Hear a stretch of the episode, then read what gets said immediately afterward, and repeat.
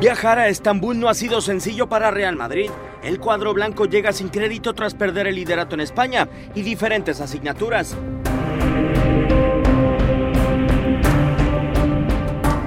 La primera jornada el equipo de Zidane tuvo un estreno poco grato dentro de la Champions League. Ante Paris Saint-Germain, Ángel Di María fue la pesadilla para los blancos con dos anotaciones en el primer partido de los merengues por la mejor competición de clubes en el planeta. Marquinhos es el que vino con el toque, aquí está Gain al borde del área, ahora el Fideo le va a pegar al arco, golazo.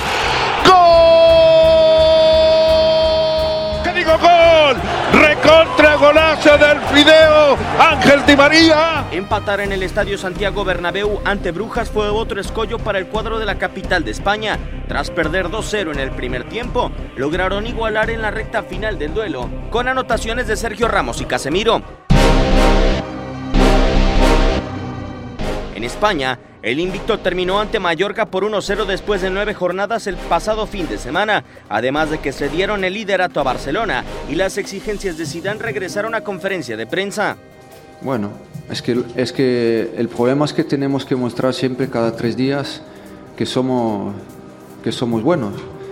Y esto es nuestra dificultad, es lo, no, es lo que no hacemos. Hay que tener continuidad y eso es verdad, porque nosotros estamos arriba. Por primera ocasión en la historia del Real Madrid, los blancos intentarán conseguir su primera victoria en Champions League en la jornada 3.